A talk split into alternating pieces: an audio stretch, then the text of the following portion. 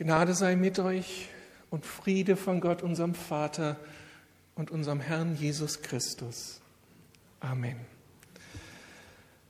Da schreibt ein Mann namens Jesaja Jahrhunderte vor Christi Geburt mit Jesaja 53 einen Text, in dem sich dann all das findet, was später Christus tatsächlich erleiden wird.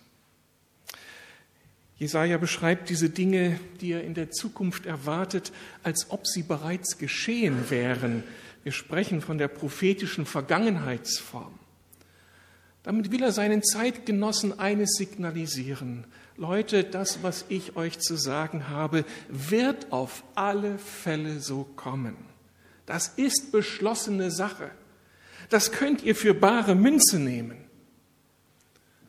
Er selbst hat es dann nicht miterleben können. Er sah eben nur voraus, Jahrhunderte voraus, was dann später tatsächlich eintraf.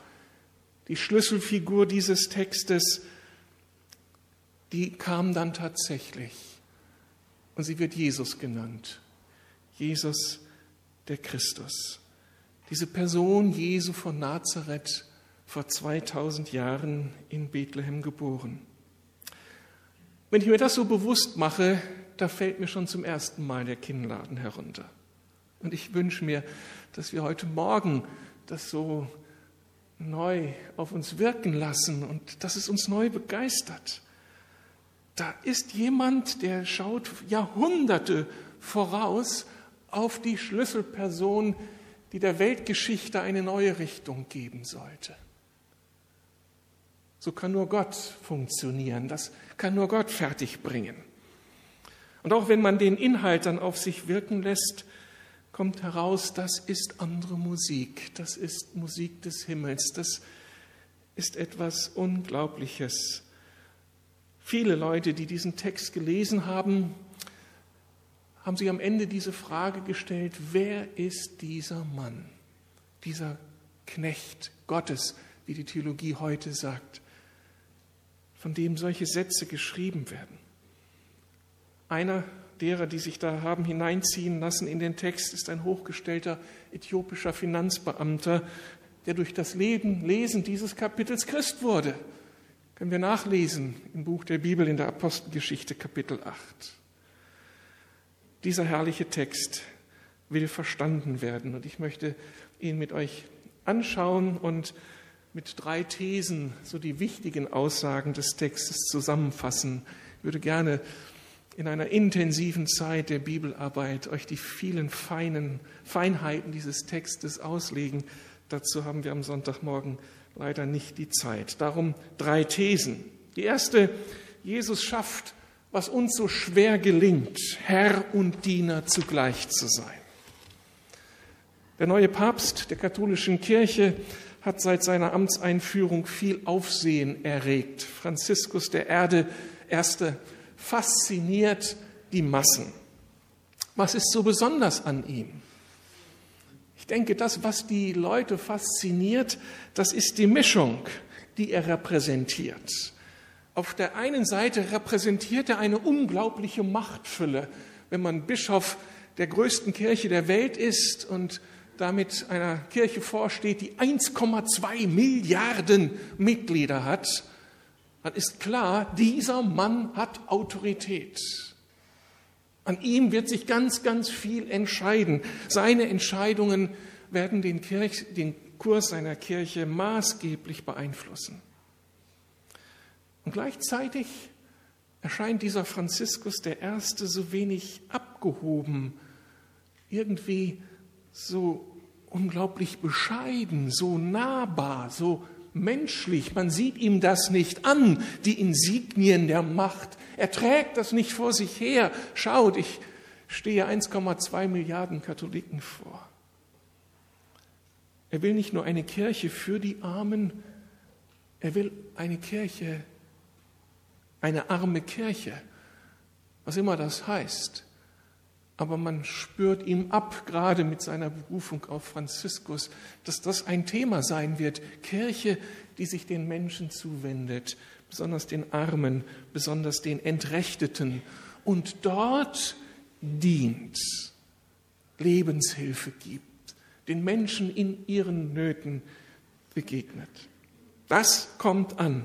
Nach solch einem Charakter sehnt sich offensichtlich der Zeitgenosse, weil er so selten ist. Persönlichkeiten mit Vollmacht, die etwas bewegen können und die gleichzeitig das Herz auf dem rechten Fleck haben, sodass sie diese Macht eben nicht missbrauchen, sondern wirklich zum Wohle ihrer Umgebung. Unser Text zeigt, dass der angekündigte Gottesknecht und dass dann später Jesus, der diesen Menschen ja dann realisiert, diese Spannung tatsächlich ausgehalten hat wie kein anderer vor ihm. Die Extreme sind nirgendwo so stark in einer Person verbunden wie im Gottesknechten oder wie hier in Jesus. Vers 13 sagt, seht, mein Diener wird erfolgreich sein.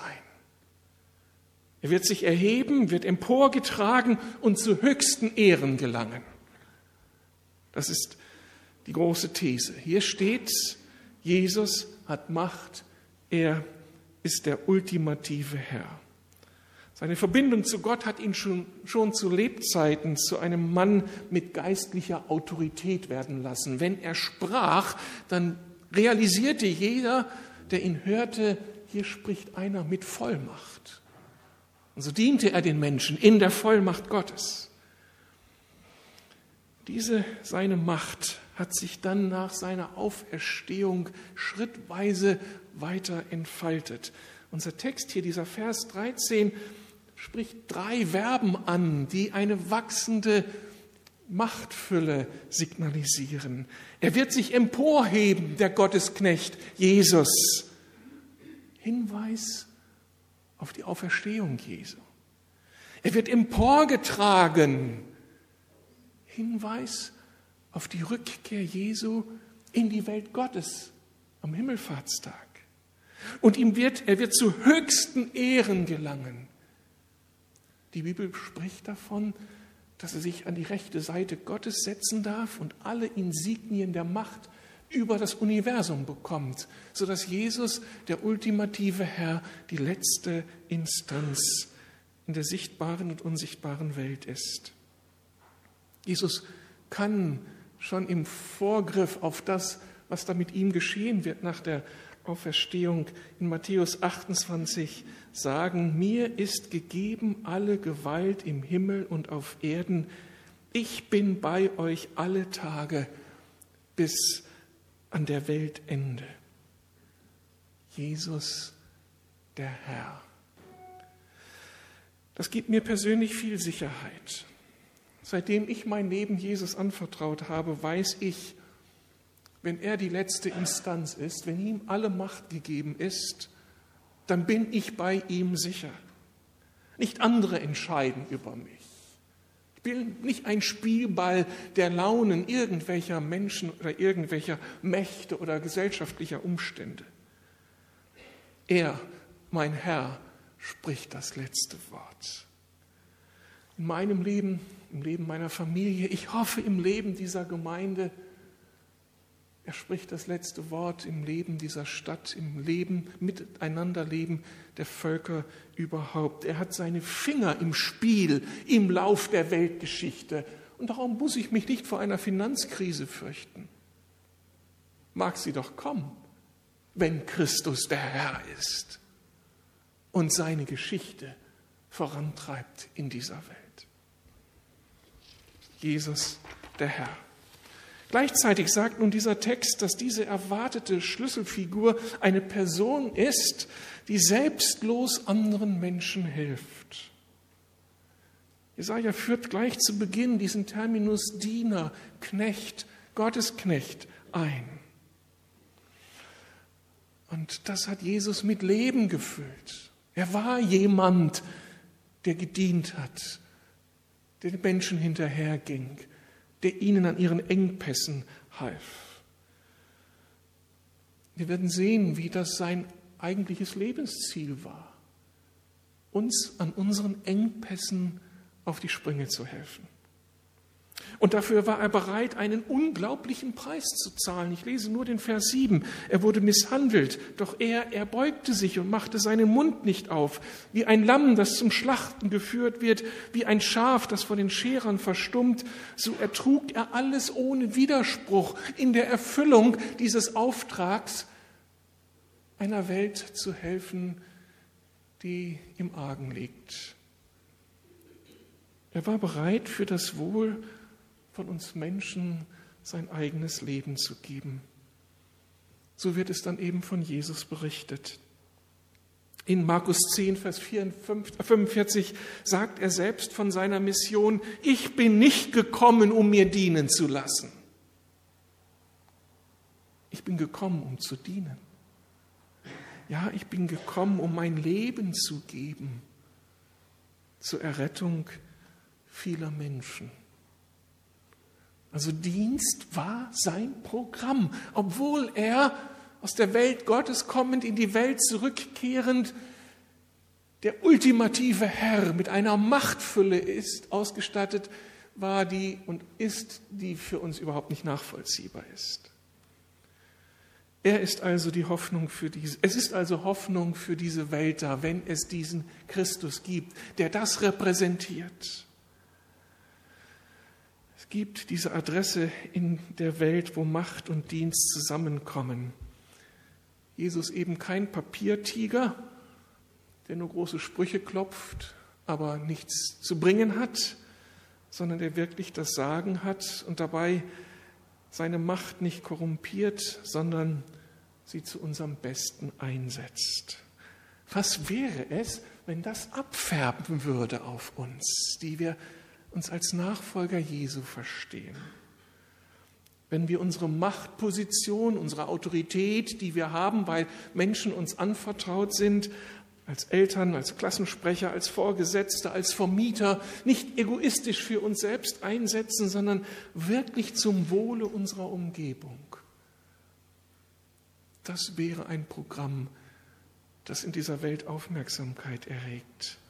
Und genau darum dürfen wir Jesus bitten, Jesus, der du das lebst, hilf mir, da hineinzuwachsen, Autorität auszuüben in einer Selbstlosigkeit, die meiner Umgebung zugutekommt.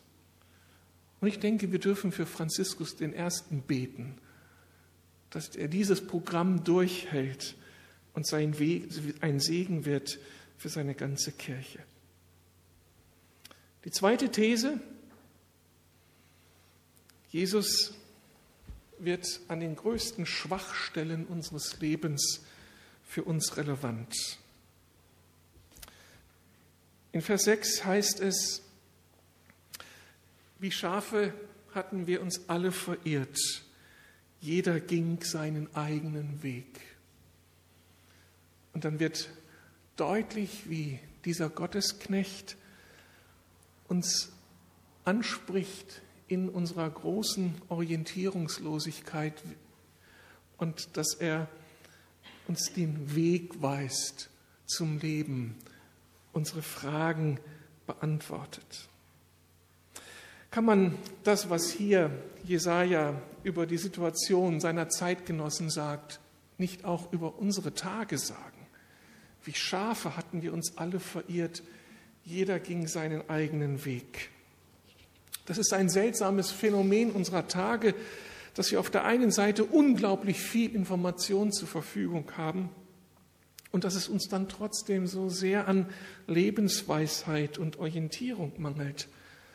So vielen fällt es schwer, ihre Beziehungskonflikte zu lösen.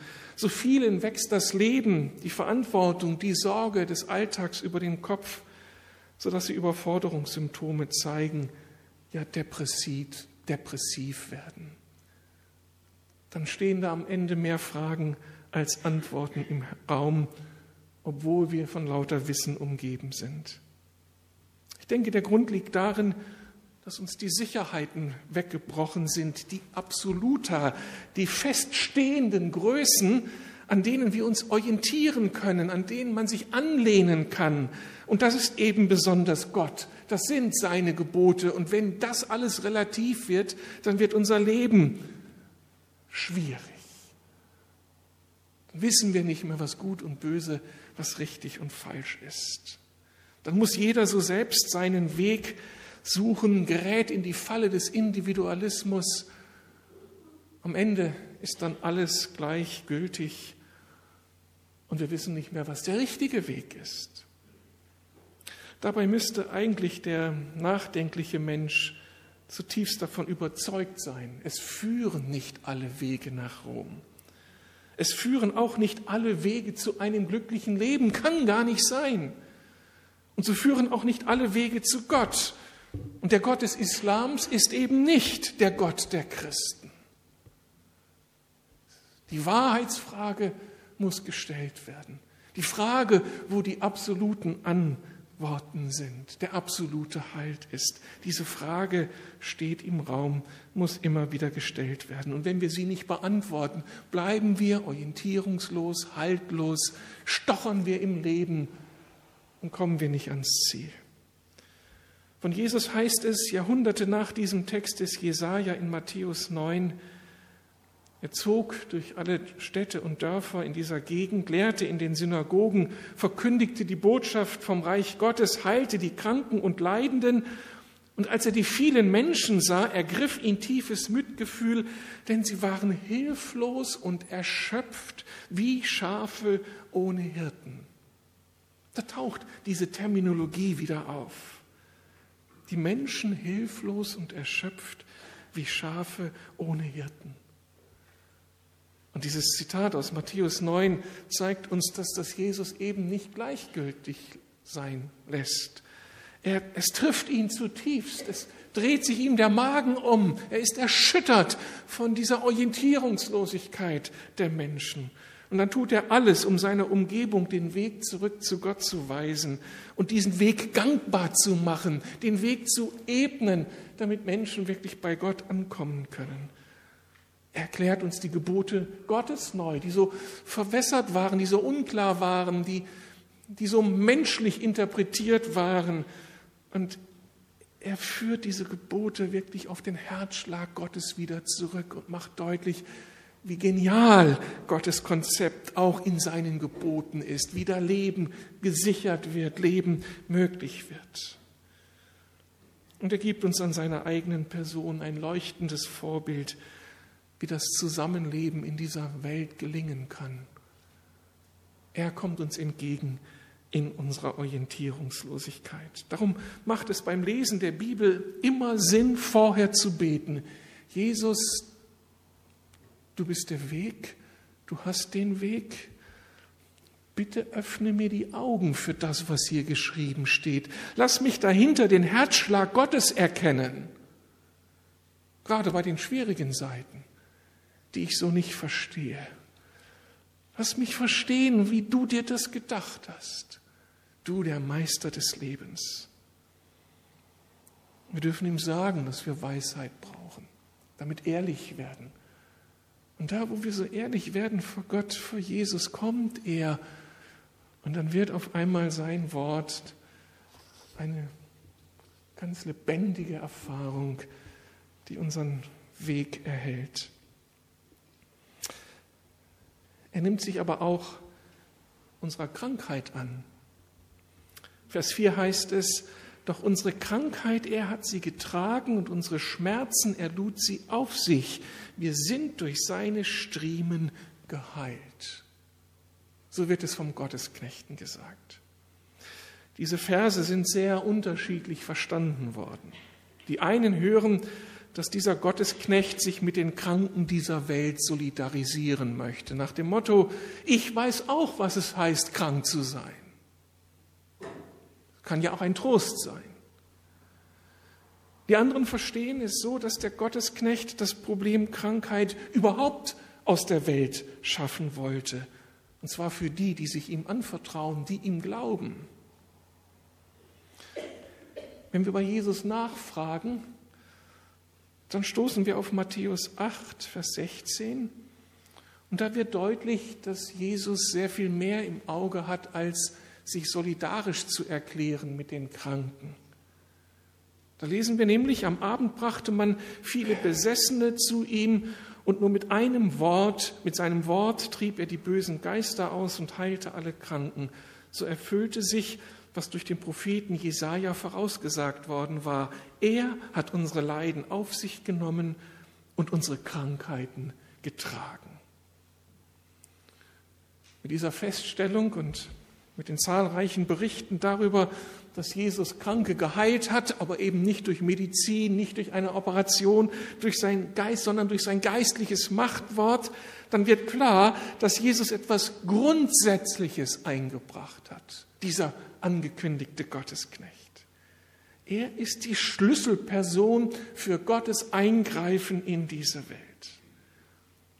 Und wenn er andere Menschen heilt, dann soll das als ein Zeichen verstanden werden, als ein Hinweis. Es soll Signalwirkung haben für den Anbruch der neuen Zeit, die mit Jesus gekommen ist, für den Anbruch des Reiches Gottes. Jede Heilung unter Jesus war so ein Gongschlag.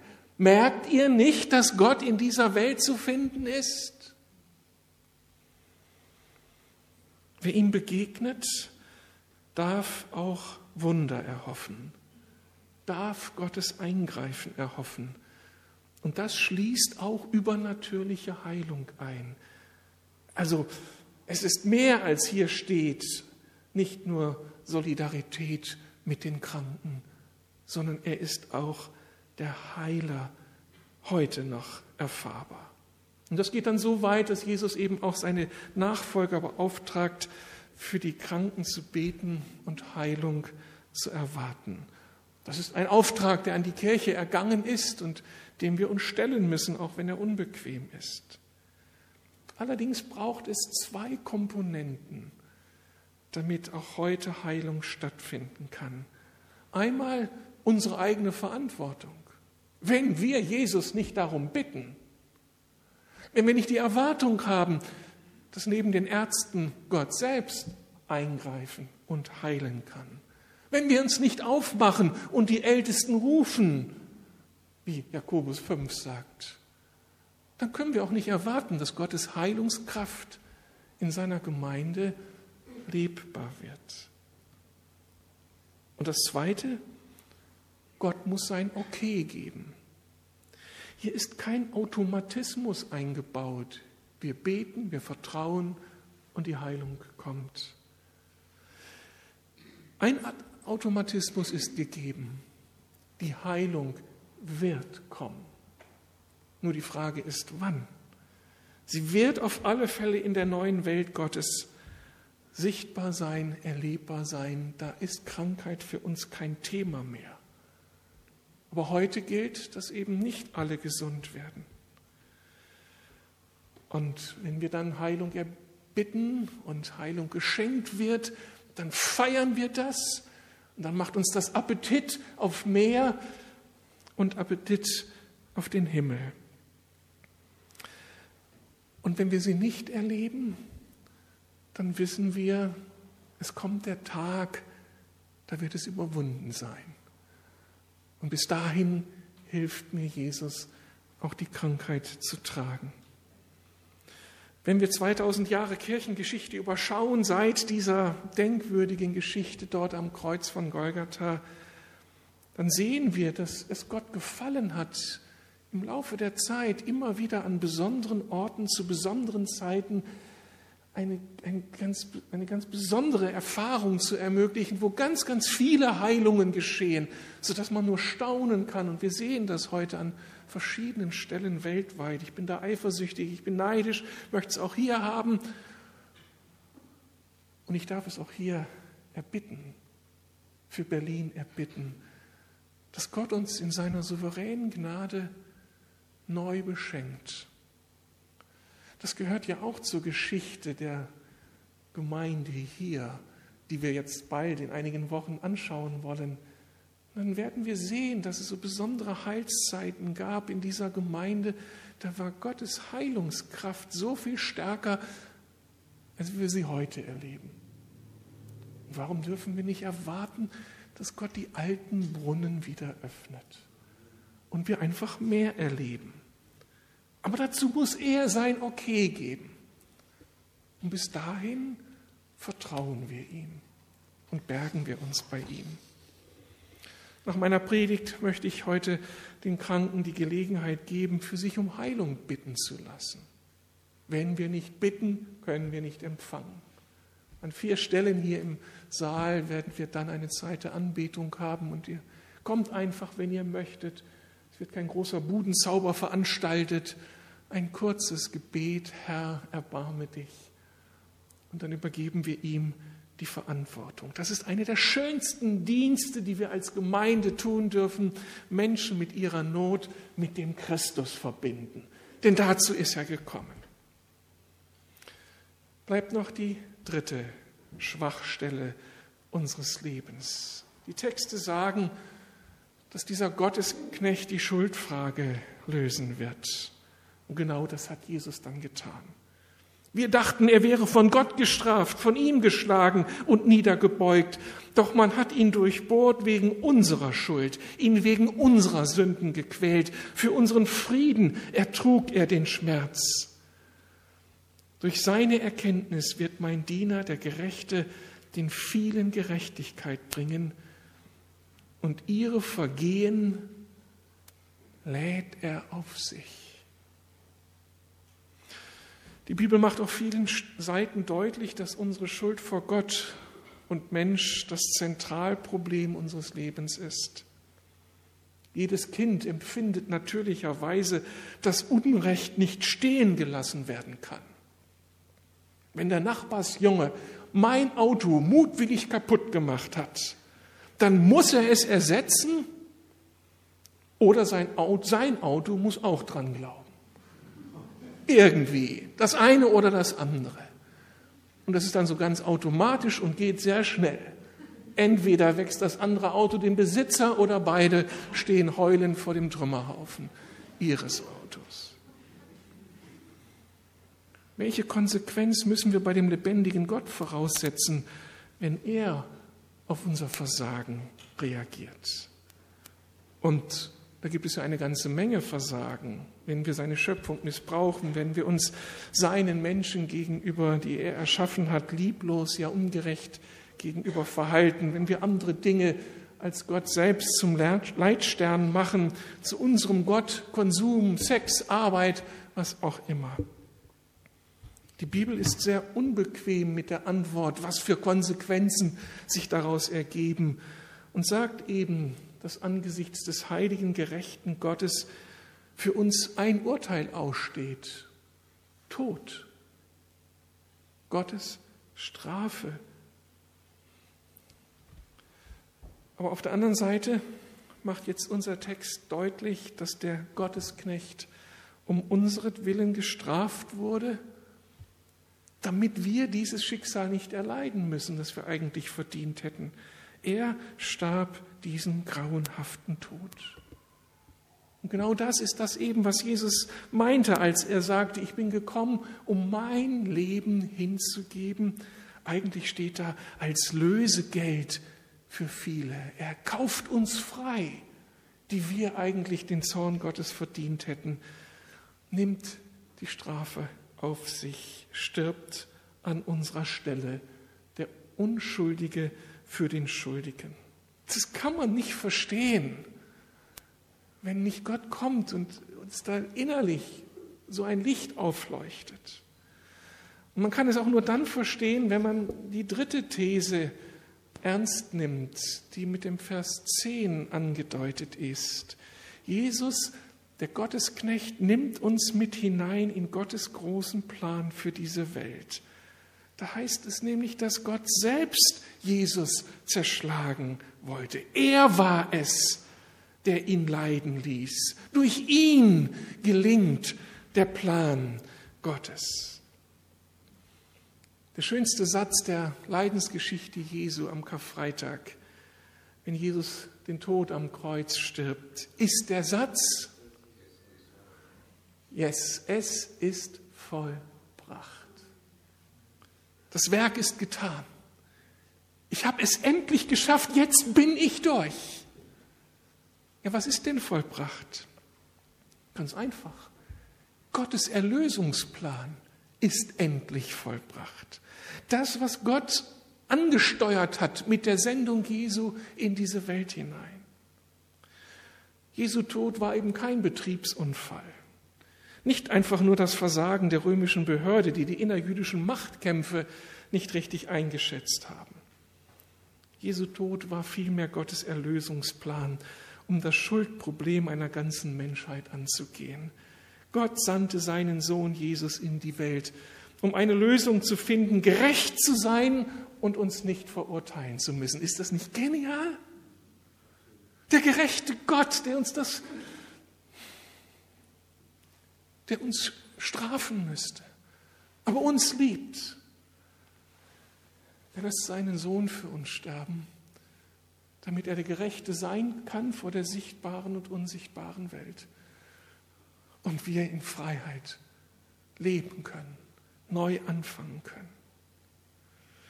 Darum warf Jesus, der Sohn Gottes, sein Leben selbst in die Waagschale. Er starb, damit wir leben können. Das ist so genial.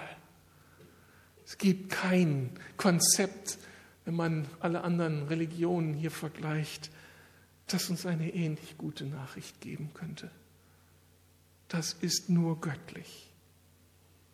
Vers 10 heißt es, und wenn er sein Leben als Schuldopfer eingesetzt hat, wird er leben und Nachkommen haben oder Nachfolger haben. Und auch das hat Jesus dann erlebt. Er blieb nicht im Grab, er wurde auferweckt, er lebt, das feiern wir zu Ostern, und er hat Nachfolger, seine Kirche, mittlerweile seit zwei Jahrtausenden. Und darum ist es unsere Aufgabe, unsere Schlüsselaufgabe, in dem, was ich heute predige, bin ich mitten in der Berufung von Kirche. Denn das sagt uns niemand anders als die Gemeinde Jesu, wo das Evangelium gepredigt wird. Aufgabe der Kirche ist es, Menschen zurückzurufen in die Beziehung zu Gott. Menschen zu sagen, dass sie dafür nicht Leistung bringen müssen, sondern nur Jesus bitten müssen, ihnen die Tür zu öffnen. Das Leben mit Gott, die Chance, noch einmal von vorne anfangen zu dürfen, ewiges Leben, das alles wird uns geschenkt von Jesus. Und das ist bestaunenswert, das ist anbetungswürdig. Und darum möchte ich, bevor wir eins eine Zeit der Anbetung nehmen und dann hingehen an die vier Plätze, an diese vier Tische, um da Gebet zu bekommen, oder wenn wir dann hingehen wollen, um hier, um hier am Kreuz einen Brief an Jesus zu schreiben, wo wir einfach in diesen Brief reinschreiben, was uns bedrückt, was uns von ihm trennt, bevor wir das tun, ein Anbetungslied, das noch einmal so ganz, ganz einfach uns mit hineinnimmt in das, was so ganz natürlich in uns aufsteigt, an Dankbarkeit, an Anbetung, wenn wir diesen Gottesknechten vor Augen haben.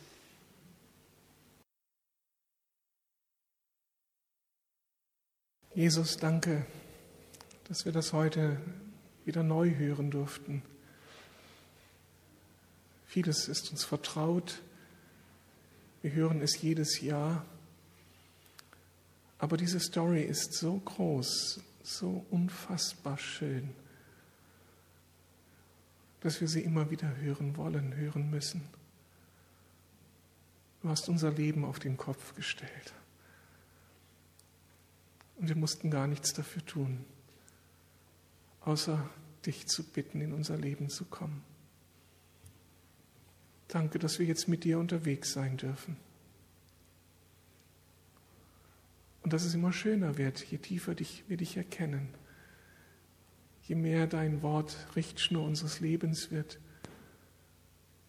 Wir erleben dich dann. Und das Leben wird kraftvoll. Und das Leben bekommt Perspektive. Ich möchte dich für die unter uns bitten, die dich so noch nicht kennen,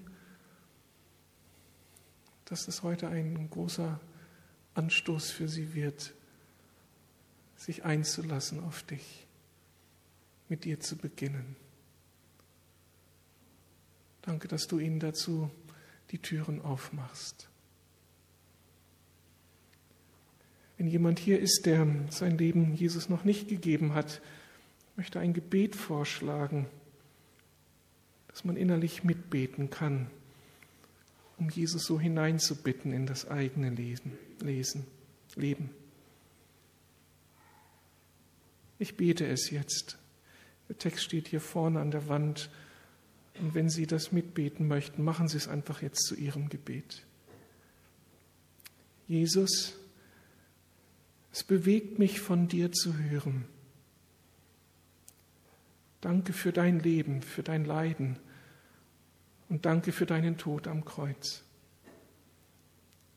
Du hast einen hohen Preis bezahlt und dein Leben gegeben für uns Menschen. Danke, dass auch ich heute davon profitieren darf. Du bringst mich zu Gott dem Vater zurück und ermöglichst mir Orientierung in meinem Alltag. Du hilfst mir in meinen Krankheiten und du vergibst mir meine Schuld und stellst Gerechtigkeit wieder her. Bitte hilf mir, das wirklich zu verstehen. Bitte hilf mir, das nicht zu vergessen. Ich möchte lernen, aus Dankbarkeit und Liebe dir mein ganzes Leben anzuvertrauen. Amen. Jetzt möchte ich unser Lobpreisteam bitten, dass sie kommen und uns noch weitere Lieder anstimmen zur Ehre Gottes. Und es gibt einige Teams, die sich einfinden an diesen vier Stellen. Ihr dürft gerne kommen in dieser Zwischenzeit, um für euch beten zu lassen oder diesen Brief an Jesus zu schreiben. Das ist ein Stilmittel unserer Gemeinde, Menschen immer wieder so zu ermutigen, mit Gott in Kontakt zu kommen. Hier liegt Papier, Briefumschlag. Man schreibt das schnell auf, heftet das ans Kreuz. Die Briefe werden dann hinterher vernichtet. Keiner hat Interesse zu lesen, was da drin steht. Aber wir nehmen damit ernst, dass Jesus der lebendige Gott unter uns ist. Können wir aufstehen und gemeinsam Jesus ehren?